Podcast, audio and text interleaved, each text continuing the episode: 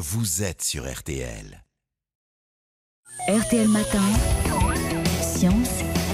Il nous explique les choses, nous rend la science accessible et on lui dit merci d'ailleurs. Mac Lesguy, monsieur E égale M6 est avec nous le dimanche matin. Bonjour Mac. Bonjour Stéphane. Et ce matin, vous voulez continuer à nous parler d'eau de source, d'eau minérale et d'eau tout court d'ailleurs, comme la semaine dernière. Oui Stéphane, car en trois minutes, difficile de faire le tour de la question. Il faut aujourd'hui que nous parlions de l'impact de ces eaux sur notre environnement. Alors qu'est-ce qui est le plus écolo? Boire des eaux en bouteille ou de l'eau du robinet? Alors pour répondre à ça, il faut bien comprendre l'impact de ces deux produits. À la production d'abord. Les eaux de source ou minérales viennent de sources ou de forages profonds, elles sont très pures et ne nécessitent quasiment aucun traitement avant la mise en bouteille. Donc ça c'est très bien.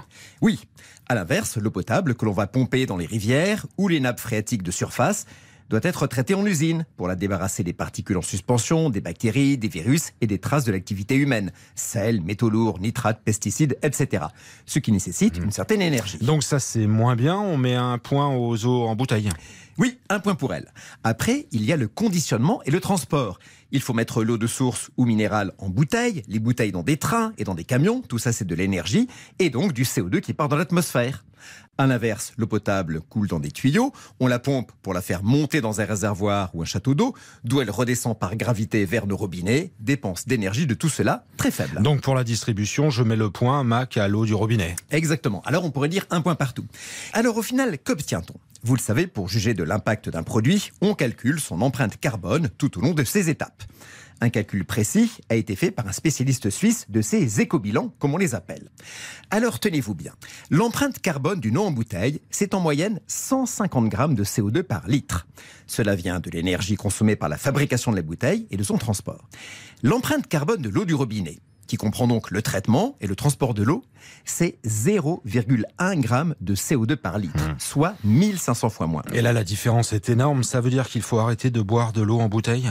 Alors, moi je crois que chacun est libre de boire ce qu'il veut, et je comprends très bien que l'on soit attaché à une eau particulière, car toutes les eaux, en bouteille ou du robinet, ont des goûts différents en fonction du cocktail de minéraux qu'elles contiennent.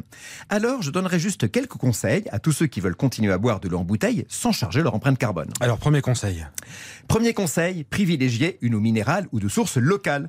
Si vous habitez dans le sud-ouest, une eau des Pyrénées viendra de moins loin, il y aura donc une meilleure empreinte carbone qu'une eau des Vosges ou une eau minérale d'Italie. Deuxième conseil Mac? Deuxième conseil, privilégiez l'achat d'eau en bouteille plastique.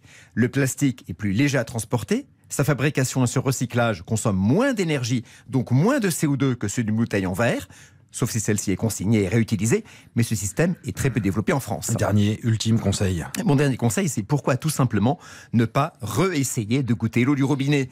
Si l'odeur de chlore vous gêne, mettez-la en carafe quelques heures avant de la boire. Le temps que le chlore s'évapore, vous m'en direz des nouvelles. On donnera des nouvelles bien sûr. Mac Lesguy est là pour vous le dimanche matin. Précieux conseil, la science pour tout le monde. On réécoute l'appli RTL à disposition.